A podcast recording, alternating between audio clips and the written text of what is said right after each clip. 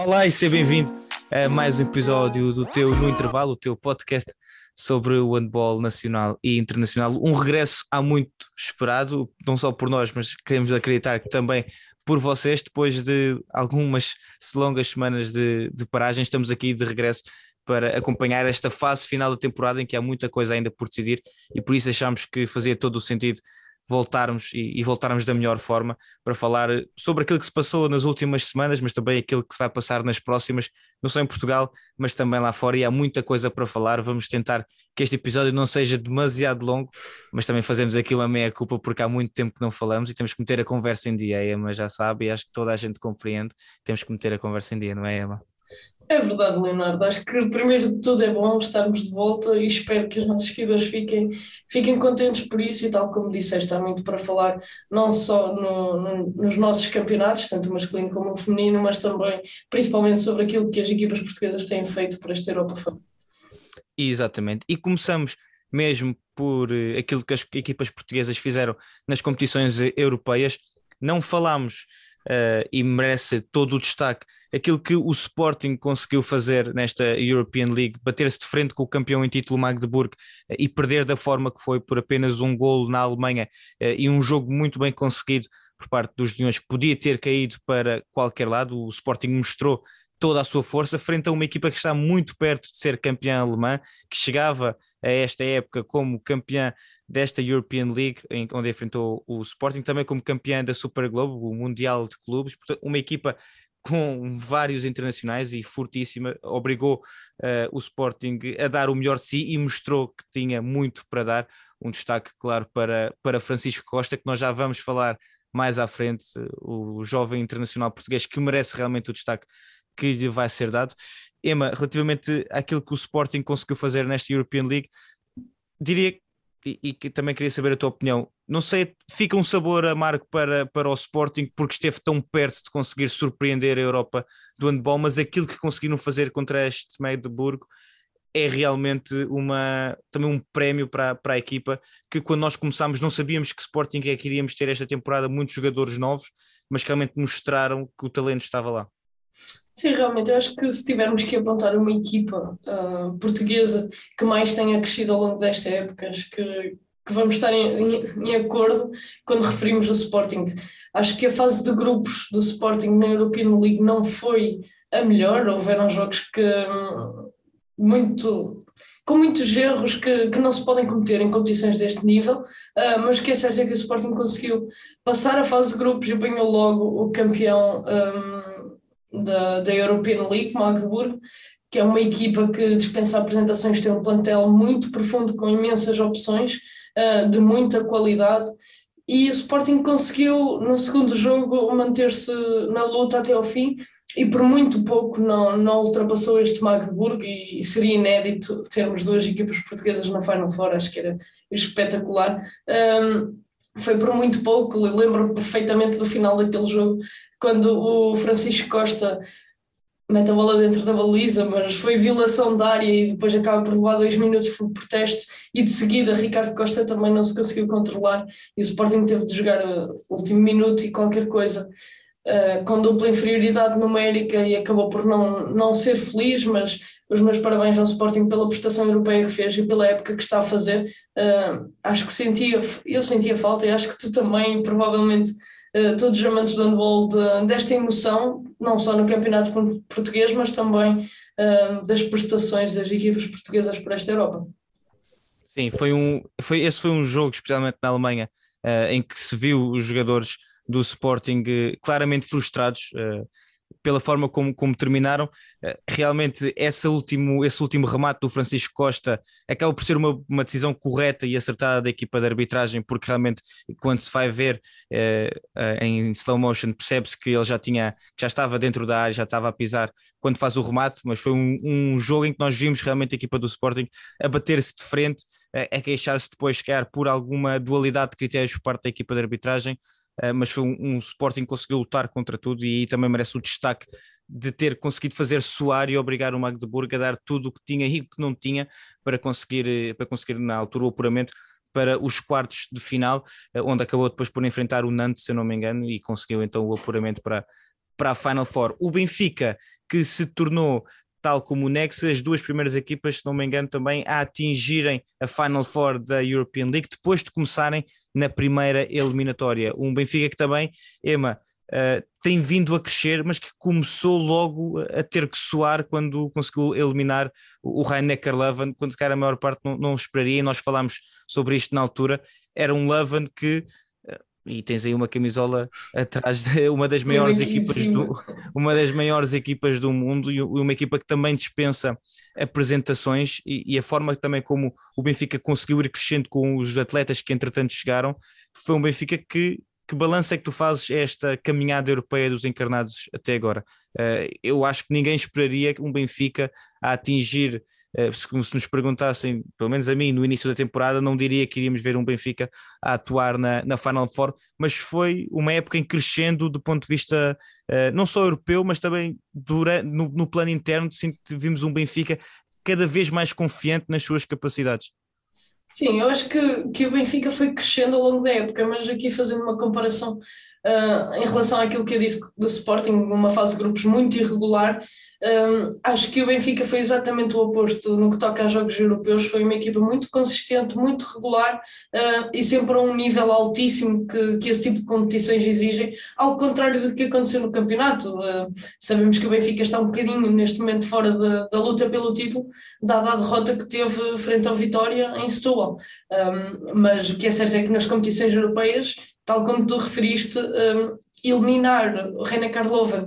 no primeiro playoff, no playoff de acesso à fase de grupos, não é fácil e o Benfica a partir daí mostrou que realmente queria. Eu sinceramente não pensava que fosse possível chegar tão longe, uh, mas o que é certo é que o Benfica fez uma caminhada bastante interessante, conseguiu terminar a fase de grupos em segundo lugar, que foi muito importante, uh, apanhou depois o Fênix Toulouse de Gonçalo Vieira, conseguiram ser mais fortes, apesar da primeira da derrota na primeira mão por quatro bolas, depois em casa acabaram por conseguir virar o resultado.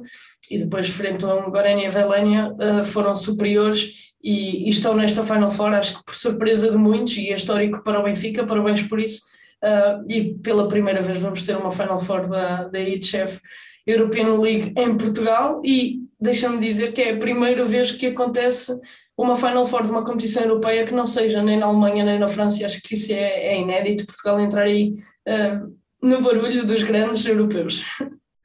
Exatamente, e vamos ter no Altice Arena, uh, a arena que fica, o pavilhão que fica em Lisboa, e também por aí acho que temos que fazer um apelo a todos os adeptos do handball, não apenas, e, sabemos que o Benfica a jogar em casa vai ter claramente uma forte moldura humana, mas eu acho que mais do que tudo, e tal como a Emma está a dizer, o facto de ser a primeira vez que uma Final Four de uma grande competição europeia não é nem em França nem na Alemanha, só isso mostra como realmente a EHF também está a olhar para o crescimento que o handball português tem tido. E acho que a melhor forma de nós conseguirmos que estas Final Fours e estas fases finais de grandes competições continuem a ser em Portugal é continuar a mostrar a força não só do handball português, mas também do adepto do handball português. E nós estamos a ver como a EHF está a olhar não só esta EHF Final Four, mas também o europeu de sub-20, se eu não me engano, são sub-20, que vai ser em Gondomar, Matosinhos e Vila Nova de Gaia, também a aposta no, no handball de praia que tem sido feita em Portugal em 2023 com o Campeonato da Europa, também vai, vamos ter uma competição europeia em 2022 em Porto Santo, na Madeira, portanto cada vez se olha mais para Portugal como um destino uh, destas fases finais das provas e só, isto só se irá manter se conseguirmos realmente que uh, a Altice Arena que tem cerca de 12, 13 mil lugares, uh, esteja completamente cheia de, de adeptos. Sabemos que também, de certeza, que veremos muitos adeptos de, do Magdeburgo, muitos adeptos do Wisla Block, do próprio Nex, são equipas que têm, têm massas associativas também muito apaixonadas pelos seus clubes e eu acho que temos mesmo que tornar esta, esta Final Four da, da Liga Europa um, um evento só por si, para além daquilo que se vai passar dentro de campo. Uh, e por aí, Emma, e acho que partilhas deste meu convite a todos, queremos ver o máximo de, de apoiantes do handball possível em Lisboa no dia 28 e 29 de maio. Sim, acho que é aquilo que tu referiste, uh, mais do que adeptos do Benfica, são adeptos da modalidade e isso felizmente vê-se muito, tanto na Final Four da Champions como na Final Four da European League. Há muitos adeptos de diferentes equipas que muitas vezes nem estão presentes, uh, mas mais do que adeptos de um clube, acho que todos devemos ser adeptos da nossa modalidade, que é só a mais bonita do mundo.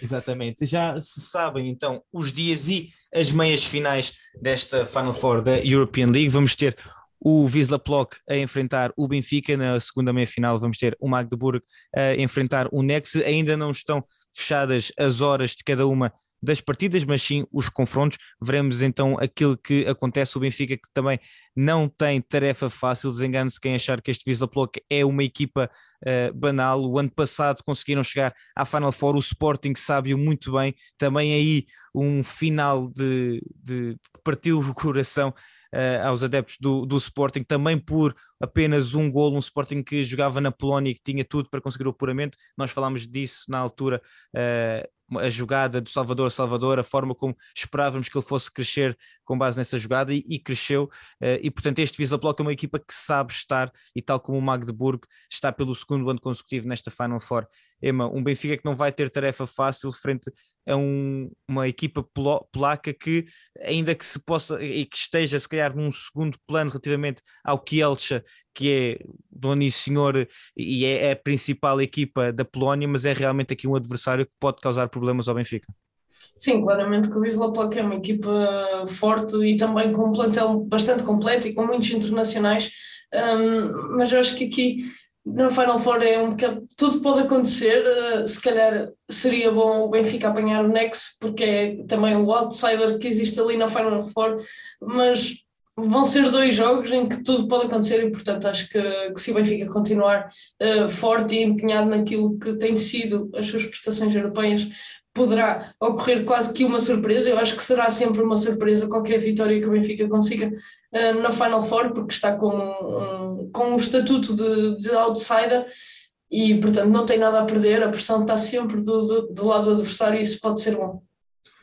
Exato, veremos então aquilo que acontece uh, neste, não só no, nos jogos do entre Visa Plock e Benfica, mas também aquilo que vai acontecer no segundo jogo entre a equipa do Magdeburgo e a equipa do Nexa, os jogos que vão ser então dia 28 e 29 na Altice Arena em Lisboa. E portanto reforço aqui o, o convite uh, de termos o máximo de pessoas possível presente nesse, nesse evento uh, e veremos também que surpresas é que teremos até lá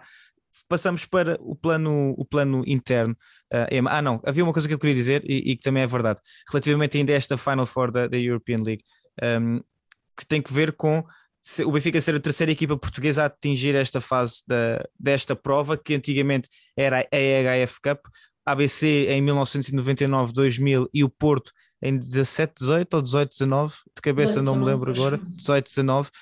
Um, também estiveram presentes, o Porto na altura que acabou por ficar em terceiro lugar. Terceiro. Uh, e diria mesmo, Emma, essa foi muito provavelmente a, a, competição, para além daquilo que nós já falámos, uh, daquela eliminatória entre o Porto com o Mel Sungan, que realmente catapultou o Porto. Essa Magdeburg. final Magdeburg. foi com o Magdeburg também, não Sim. foi com o Mel Sungan? Magdeburg. Foi com o Magdeburg, pronto. Uh, aqui foi essa Final Four da, da EHF Cup na altura, o Porto realmente depois também mostrou a sua força no panorama europeu e desde então tem estado uh, de forma constante na, na, Liga dos Campeões. Portanto, também achas que desse ponto uma forte prestação deste Benfica na, na Liga Europa pode, quem sabe, também colocar o Benfica se calhar num outro patamar competitivo? É fazer, futuro, é fazer futurologia, eu sei, é, isto é impossível. Só no fim Exato, do jogo. Só no fim é? do jogo. Mas realmente um... é que é, é, foi curioso a forma como se viu depois o Porto a conseguir manter é aquele nível. Sim, isto é sempre bom para Portugal, temos as equipas portuguesas a chegar cada vez mais longe, vamos subindo uh, aos poucos no ranking, também a nossa seleção tem ajudado muito nesse sentido. Uh, o Porto, também dar os parabéns ao Porto pela prestação europeia que teve, infelizmente uh, voltou a falhar os oitavos de final, mas sabemos que é muito complicado lá chegar e fizeram uma fase de grupos. Um, ehm, lá chegar aos oitavos, passar os oitavos, um, sabemos que é, é complicado e o Porto tem sido consistente, um, mas é bom para este Benfica e também para o Sporting estarem a crescer na Europa, ganham confiança e poderemos ver mais vezes as nossas equipas a chegar sempre mais longe nas competições europeias. Sim, e apesar de tudo, o handball de clubes em Portugal tem essa tradição de, de competições europeias, não só o ABC, o Sporting e o ABC que também já ganharam a Challenge Cup, que agora é a EHF Cup. Cup. Agora é a EHF Cup, passou para Cup, uh, e também aquilo que tem sido então feito esse terceiro lugar do, do Porto e agora veremos aquilo que o Benfica consegue na European League. Está a falar de tudo o que se passou na Europa, passamos para o plano interno, até porque também temos muita emoção a acontecer em Portugal, não só no Campeonato de Placar Handball 1, mas também na primeira divisão feminina. Começamos pelo Campeonato Placar Handball 1, até porque tivemos um clássico este fim de semana entre Sporting e Porto, o Porto que venceu por apenas um gol de diferença, um, jogo decidido nos últimos instantes por, por António Areia e um Porto que com esse triunfo deu um passo muito importante para a conquista daquele que será uh, um terceiro, acaso se concretize, um terceiro título de campeão nacional. Ema, um Porto que tem neste momento mais três pontos do que, do que o Sporting numa, numa época para o Porto que também não foi fácil. E se calhar esta temporada vimos um Porto, e nós falámos disto ao longo do, ao longo do, do ano, era um Porto que por vezes também parecia inconstante, mas que foi conseguindo aquelas vitórias chegar uh, não tão vistosas como vimos em anos, em anos anteriores e que marcava 40 golos de forma até uh, mais, mais, uh, mais comum, mas que, por exemplo, neste jogo frente ao Sporting, que era decisivo e era claramente um jogo do título, caso o Sporting conseguisse a vitória, ficava tudo em aberto. Um, aqui foi um triunfo, um triunfo muito importante para os Dragões. Sim, foi uma vitória muito importante e tal como referiste bem, o Porto este ano não está tão, tão forte, diria eu, teve saídas muito importantes, como todos sabemos, André Gomes, Miguel Martins e até mesmo se calhar Manuel Spad, que, que acaba por ser uma ajuda, não nos podemos esquecer que o Porto este ano tem apenas dois pivôs, o Vitório Torres e o Daimar Salina, uh, e defensivamente são uma ajuda muito importante. O, Hurtado tem, tem entrado aos poucos neste plantel, mas sabemos que é um jogador muito jovem, que ainda tem muito por crescer e isso acho que ajudou a que o nosso campeonato ficasse mais interessante. Uh, vimos um Porto ao fim de 80 jogos, algo do género, uh, para competições internas, perder um jogo frente ao Benfica, e isso uh, lançou aqui a luta pelo campeonato um, o Porto já tinha vencido em casa o Sporting apenas por uma bola e, uh, e foi este fim de semana ao João Rocha sob pressão, porque sabemos que o Porto quer seguir uh, na senda vitoriosa e continuar a ser um, quase que o crónico campeão português, um, mas sabemos que agora está muito mais complicado. Foi uma vitória bastante importante, porque tem vantagem no confronto direto com o Sporting, tem mais três pontos Uh, o calendário, só faltam quatro jogos, um deles é contra o Benfica, mas mesmo perdendo, uh, continua à frente do Sporting e vai ser difícil este Porto deixar o título fugir. Um, foi sem dúvida uma vitória importante, mas acho que o maior destaque deste jogo vai para um Leão. O que é que tu dizes? Eu digo sem dúvida nenhuma, e, e Francisco Costa já é um destaque não apenas em Portugal, mas pela Europa e pelo mundo do handball cada vez mais. Uh, o seu nome é conhecido e é cada vez mais falado nas redes sociais, então é, é insano a quantidade de, de, coisas que se vê sobre o Francisco, um jovem de 17 anos, uh, e que pegou destaca, e que não só pegou destaca no Sporting, mas também pegou destaca na, na seleção nacional. Um, e é, é, era um jovem claramente que, que se percebia uh, desde cedo, família uh, de onde ele vem, claramente que só poderia sair dali um, um grande jogador, uh, mas eu sou tão honesto, eu não esperava um, um crescimento tão grande do, do Francisco como aquele que temos visto e, e que assumisse tanto destaque como, como teve vindo a assumir. Claramente que já sabia que, que o talento estava lá pelo aquilo que se tinha visto um, ehm, nas épocas anteriores, mas ele pegou no Sporting e, e, há momentos em que parece que é, é, a, equipa do, a equipa do Francisco, é, é ele e mais seis. Não digo isto como, de forma pejorativa, é mesmo porque um jogador que num clássico frente ao Porto e termina aos 17 anos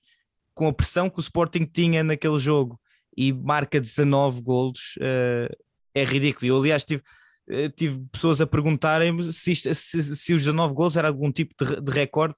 penso que não, porque o, o Pedro Cruz, se não me engano, marcou 20 ou 21 golos uh, pelo, pelo Águas Santas,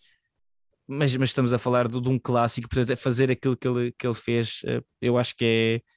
é, é inacreditável. Eu até desconfio que, que a falar em clássicos talvez estejamos aqui a falar uh, de algum recorde,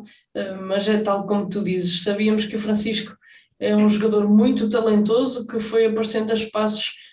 no Futebol Clube do Porto ainda com 14, 15 anos um, e, e, quando passou em Avanca também teve alguma influência, embora uma passagem muito curta. Esta mudança para o Sporting, acho que ninguém sabia muito bem o que esperar, apesar de saber que é um jogador com, com muito talento, um jogador completo, apesar de fisicamente ainda estar numa fase de crescimento e defensivamente não consegue dar o contributo que se calhar um treinador quer, mas quando um treinador tem o Francisco Costa a atacar, Pá, acho que não há problema ter mais uma substituição de defesa-ataque, porque realmente ele tem. Um, ele afirmou-se sem dúvida alguma neste plantel do Sporting e confesso que não esperava que fosse desta forma, uh, muito menos nesta chamada seleção A, uh, quando ele é titular no segundo jogo do playoff e Portugal está sob uma pressão porque perdeu o jogo em casa por três bolas e precisa de, de inverter o resultado Paulo Pereira aposta no Kiko para ser titular e ele faz um jogo incrível, ele e o irmão, não nos podemos esquecer também do Martim, também foi Eu muito ia falar, importante. ia falar do Martim porque ficamos muito no, no, Francisco, mas o Martim também está a ter uma época de explosão uh, a este nível, porque nós já sabíamos aquilo que ele era, que ele era capaz quando o tinha feito no Gaia, nós, ele com 18, 17, 18 anos, eu acho que ele foi o melhor marcador, não só na segunda liga, quando o Gaia sobe e penso que é campeão, mas também quando chega com o Gaia à primeira divisão, ele fica lá pelo menos mais uma temporada e também marcou uma brutalidade de golos. Eh, e portanto, eh, já eh, acho que tem sido tanto o Francisco como o Martim épocas de explosão muito fortes para eles e claramente já mostrar aqui um caminho, não apenas para o Sporting, mas mesmo na seleção nacional. Sim, eu acho que de certeza absoluta que, que eles se picam no bom sentido uh, para ver quem é o melhor. Tenho a certeza que, que parte do crescimento dele vem, vem dessa, dessa competitividade e nós que conhecemos mais ou menos uh, o Ricardo Costa, que é muito competitivo e muito fervoroso, uh, tenho a certeza que passou isso aos filhos e isso ajuda a que eles cresçam ainda mais. E, e é facto que na primeira parte do clássico o Sporting tinha nove golos do Kiki e quatro do Martim, salvo erro, uh, mais ninguém tinha marcado golos, não que os outros não soubessem, mas porque a equipa também constrói para isso e eles quando têm que decidir, decidem. E aquele gol do Kiko, por exemplo, contra o Benfica nos últimos segundos uh, é mostra do, da coragem, do talento e, e da confiança que um jogador de 17 anos tem. Sim, e se dúvidas houvesse sobre de que forma é que essa, essa relação, esse triângulo iria funcionar no início da temporada, de teres dois irmãos, ambos jovens, o pai a treinar, eu acho que neste momento não há dúvidas nenhumas que funciona e funciona muito bem, até ainda tocando em mais um, um ponto relativamente ao Francisco, a questão de nós falarmos muito, e, e é um dos temas de, quando se fala da seleção nacional, a questão do lateral direito, que é claramente a, posição em que se calhar Portugal tem um, um déficit de qualidade em quantidade, não temos assim tantas, um, tantas opções para, para essa posição. E aqui o Francisco a, mostrar eh, desde logo que tem que contar com ele, já há muito que uh, era falado, especialmente nas redes sociais, uh, e ele aqui a mostrar como, como mereceu e merecia essa, essa oportunidade e fez por bem e continuará a fazê-lo, acredita-se aqui ao longo do, da temporada do Sporting, aquilo que falta para tentar ainda chegar ao título. Um Sporting que na próxima temporada, da próxima eh, jornada tem um jogo complicado uh, em Águas Santas frente ao Águas Santas. O Porto recebe a São Joanense. Depois, na 28ª jornada, temos o clássico entre o Porto e o Benfica. Uh, o Sporting estará a olhar com muita atenção para este encontro, mas vai receber o Madeira SAD. Na 29 jornada temos Águas Santas a receber o Porto, portanto aqui o Porto também com uma deslocação difícil à Maia, enquanto que o Sporting viaja aos Açores e por fim, na última jornada, o Sporting recebe o Póvoa e o Porto recebe o Madeira SAD, portanto ainda muita emoção até ao fim. Ema, aqui as quatro equipas com, com calendários diria que não são assim tão fáceis quanto possam parecer. O Porto joga uh, com o Benfica, recebe o Benfica, aí um, um clássico e um Benfica que chega claramente motivado a esse, a esse embate. Mas as duas equipas ainda têm que ir visitar um Águas Santas, um Águas Santas que também precisa de vitórias eh, para, para aquela luta pelo quarto lugar e, portanto, daí também não será fácil. O Sporting, depois também com mais uma deslocação aos Açores, que sabemos que é sempre uh, uma deslocação complicada uh, ter que ir jogar à Horta. Portanto, aqui o Porto claramente em vantagem e mais perto, não diria com uma mão, mas quer com três dedos no, no, no, título, mas um Sporting que ainda pode chegar lá caso a equipa dos Dragões não tenha atenção e não entre claramente concentrada em todos os jogos.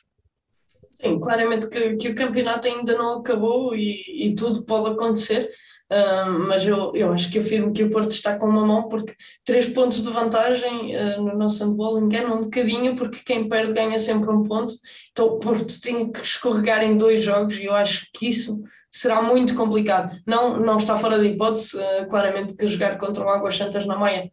poderá não ser fácil, apesar de que acho que o Águas Santas este ano está a fazer uma época um bocadinho mais irregular do, do que aquilo que estamos habituados, uh, mas claramente que, que, a equipa de Magnus Anderson uh, estará focadíssima naquilo que é o campeonato, até porque não tem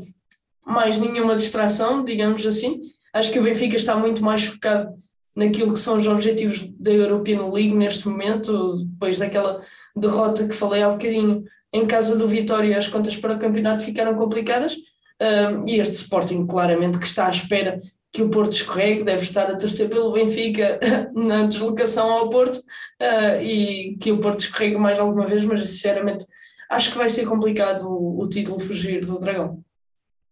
Veremos então aquilo que acontece nestas quatro últimas jornadas do Campeonato Placar Handball 1. A luta continua em aberto, um Sporting, um Porto, na verdade, que parte na frente por, eh, com 76 pontos, um Sporting que continua na perseguição com 73 e, portanto, quatro jornadas para o fim tudo pode acontecer. O Benfica acabou por cair um pouco nesta luta pelo, pelo título, com 70 pontos, mas tem neste momento os seus objetivos focados na European League, competição que vai receber no Altice Arena entre os dias 28 e 29 de maio. Benfica que no panorama feminino aí sim tem, uh, diria, uma mão e três dedos no, no, no, caneco, eh, se assim se pode dizer. O Benfica que parte em primeiro lugar, tem 65 pontos, ainda não perdeu esta temporada no que diz respeito ao, ao campeonato, 21 vitórias e apenas um empate na segunda jornada contra o ABC e a equipa encarnada está apenas uma vitória de conseguir esse título, um título nacional que foge desde há aproximadamente três décadas, 29 anos, se não me engano. É verdade que foi um Benfica que não teve a vertente feminina do handball durante vários anos, mas é aqui, Emma, um, neste momento com mais oito pontos do que o segundo classificado, a Lavário e o Madeira Sado, que estão em igualdade pontual, é um Benfica aqui sim que um, está muito perto e, e, portanto joga frente à Juvelis este fim de semana uh, e basta um triunfo para, para conseguir esse, esse, esse campeonato, uma Juvelis que está na 13 terceira posição, portanto também precisa de vitórias para conseguir tentar fugir à despromoção, um, mas aqui o Benfica com via claramente aberta para ganhar o campeonato.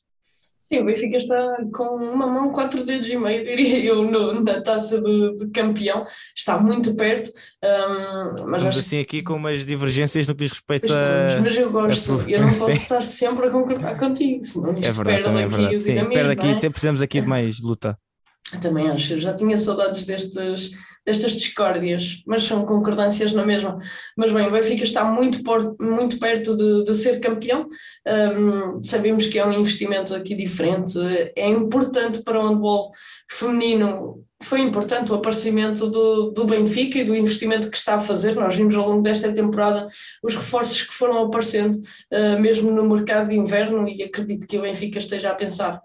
naquilo que serão as competições europeias e era importante também as nossas equipas femininas começarem a, a ter algum sucesso, porque infelizmente um, ficamos sempre pelos playoffs de acesso e era importante começarmos a, a ver as equipas femininas chegarem mais longe. Um, acho que vou tocar só aqui um bocadinho no Madeira Sado, que, que foi campeão e venceu a Taça de Portugal no, no ano passado, e este ano vimos o Madeira Sado muito mais uh, inconsistente, diria eu, e o próprio Lavani também uh, acabou por ter alguns resultados menos conseguidos. Isto tirou, se calhar, um bocadinho de encanto pela luta do campeonato, apesar de, como referi, o Benfica tem um investimento totalmente diferente, um plantel muito, com muito mais opções e muitas jogadoras com imensa experiência. Um, e isso pesa muito. Era importante haver mais investimento por parte uh, dos nossos clubes que, que, costumavam ser campeões, que este ano, infelizmente ou não, uh, vão ver o título fugir e também o aparecimento, como já falámos algumas vezes, uh, talvez do Sporting e do Porto na, na vertente feminina, era muito importante para o crescimento também do handball feminino. Sim, tal como dizias, o Benfica que ao longo da temporada foi apresentando reforços para, para a luta por um título que procurava já há bastante tempo e, e claramente concordo com tudo aquilo que disseste, especialmente no, no que diz respeito ao investimento e à forma como uh, o handball feminino precisa claramente desse investimento para continuar a, a evoluir, que fazias alusão aqui à, à nossa seleção feminina que esteve perto de, de, conseguir o apuramento para, para o campeonato da, da Europa, não, não conseguiu no final ultrapassar eh, a oposição da Hungria e, e, de Espanha, que eram as duas equipas com quem estava a lutar por esse apuramento, equipas eh, claramente mais experientes, equipas também diferentes no ponto de vista europeu do handball feminino, que, com, com, mais atletas em outros patamares, mas o handball feminino em Portugal e o português está claramente em, em crescimento, e aqui o investimento que o Benfica fez, até mesmo pela visibilidade que trará, Uh, é, é, muitíssimo importante uh, e esperemos que depois também consiga esse investimento continuar para aquilo que serão as prestações da, da seleção, porque já temos cada vez mais atletas a jogar eh, lá fora e isso tem-se visto com, com o crescimento da, da, nossa seleção e, e, que se calhar ninguém esperaria eh, que chegassem a duas jornadas do fim na qualificação para o Campeonato da Europa, ainda em, em condições de disputar esse, esse apuramento eh, com um jogo em casa e um jogo fora, portanto também deixar aqui uma palavra de, de parabéns a elas por aquilo que conseguiram, que ainda não tínhamos se não me engano, falado sobre, sobre aquilo que tinham conseguido, conseguido fazer. Ema, portanto, ainda temos aqui muita, muita emoção até, até ao fim, se quer na, na primeira divisão feminina, não tanta, porque o Benfica está claramente perto de conseguir esse triunfo, mas vamos ter aqui um, um final de, de época ainda com muita coisa e não apenas no que diz respeito às equipas portuguesas. Não nos podemos esquecer que ainda vem aí Final Four da Liga dos Campeões masculina e feminina, HF Cup, portanto, realmente esta é a minha parte favorita do ano, que é quando realmente a emoção está no máximo e parece que todos os fins de semana há coisas a serem decididas. Sim, ainda teremos também uh, as taças de Portugal, que também são sempre competições onde, onde tudo pode acontecer, e se calhar pegando aqui na feminina, temos um outsider este ano, o Cal, que conseguiu uh, garantir presença na, na Final Four frente a Lavário, Benfica e Colégio de Gaia, e na masculina veremos uh, Porto Benfica Sporting e também o Madeira SAD que está a fazer uma segunda volta, eu diria que brilhante, quando comparando com aquilo que foi a prestação da, da primeira volta e a Taça de Portugal, uh, sabemos que tem sempre aquele encanto da, da incerteza e podemos ter, uh, ter muita emoção até ao fim e mesmo nesta primeira divisão feminina a luta pela manutenção está, está completamente ao rubro, nós vemos aqui no final da tabela Almeida Garrett já com, com bastantes dificuldades, mas de seguida temos Maia Stars e Sim Porto Salvo uh, praticamente com os mesmos pontos. Juvelis tem 31 e, e Maia Stars e Porto Salvo com 32 pontos. E acho que vai ser até ao final aqui muita luta para ver quem, quem é que consegue permanecer na primeira divisão e dar aqui só mais um destaque um, neste lote de equipas que, que acho que merece, São Pedro do Sul, que na época passada esteve até final para garantir a presença na, a permanência na, na primeira divisão, uh, havia subido na, na época anterior e este ano está ali num quarto posto e a fazer uma época bastante regular, apesar de se ter apresentado em alguns jogos com bastantes ausências devido ao Covid, mas isso aconteceu quase a toda a gente. Acho que, que esta equipa de São Pedro do Sul também merece destaque pela evolução que teve comparativamente ao ano passado. Sim, e, e ainda fazendo fazendo mais uma referência relativamente à, à Final Four da, da Taça de Portugal Feminina, ao Outsider, uh, este ano o Cal, se não me engano, no ano passado foi o Sim Porto Salvo. Exatamente, ainda na segunda divisão. Ainda na segunda divisão, exatamente, e que portanto uh, esperemos que seja uma tradição. Agora já temos estes dois anos, podemos já considerar isto uma tradição, uh, que continuamos a ver assim equipas que se calhar não estão tão em cima uh, no que diz respeito ao campeonato, no caso do, do Sim Porto Salvo, que ainda nem estava na primeira divisão feminina, mas que consigam chegar a estas fases avançadas, neste caso às fases decisivas da Taça de Portugal, porque realmente é uma competição, seja em que modalidade for, com um encanto diferente, não é, não é por acaso que se chama a prova rainha do, do desporto nacional. Emma, muito um, episódio mais longo, não, não vou continuar sequer aqui também a cansar quem está a ouvir, não pode ser só assim uma entrada a pé juntos, como se diz no futebol, e, e ficarem agora aqui uma hora a ouvir-nos. Eu penso que conseguimos, ao longo deste episódio, tocar aqui em algumas das partes mais importantes que sequer nos tinham faltado uh, nas últimas semanas. Sim, eu acho que,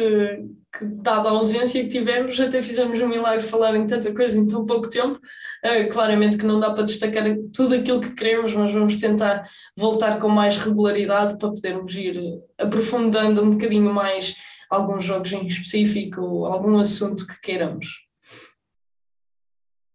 E ainda aqui tocando, e a, a Emma nem sabia, nem sabia, isto eu lembrei-me agora, uh, porque também acho que, não, eu, eu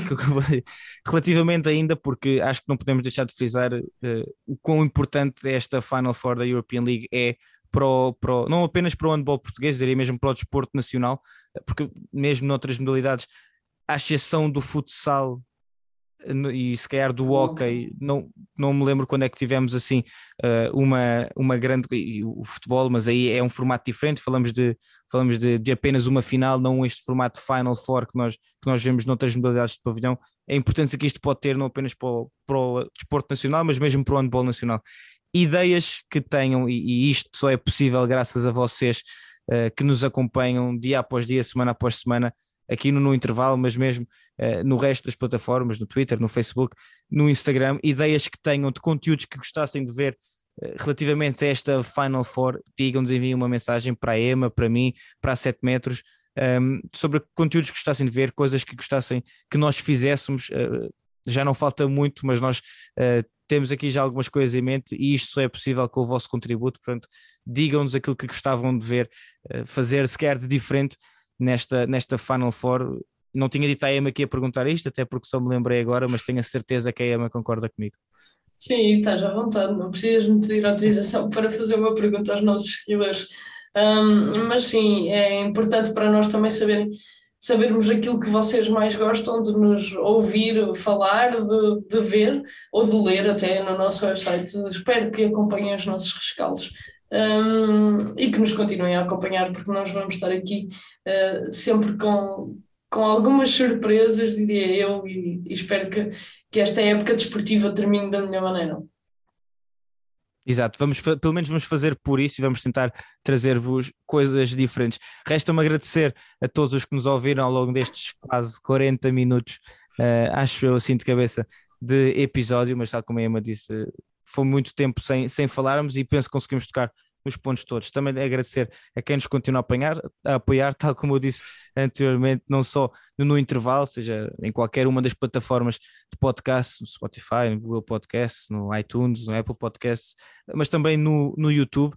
que é o No Intervalo, mas também o nosso site em www.setmetros.com.pt, no Twitter, no Instagram, no Facebook, qualquer outra aplicação e website e serviço que possa aparecer uh, e que tu queiras que nós lá, lá, também estejamos presentes para poder chegar mais perto de nós, nós assim o faremos. O handball vai continuar, vamos continuar. Uh, ou vamos fazer por isso, tentar continuar a, manter alguma regularidade aqui no, no intervalo e a levar-vos tudo aquilo que se passa, não só em Portugal, mas também lá fora, nesta fase que é a fase decisiva das épocas desportivas. Portanto, mais uma vez, muito obrigado. Foi mais um episódio do, no intervalo com a Maria Mabasto. Meu nome é Bernardo Bordonhos. Não perca o próximo episódio, porque nós também não. Até à próxima.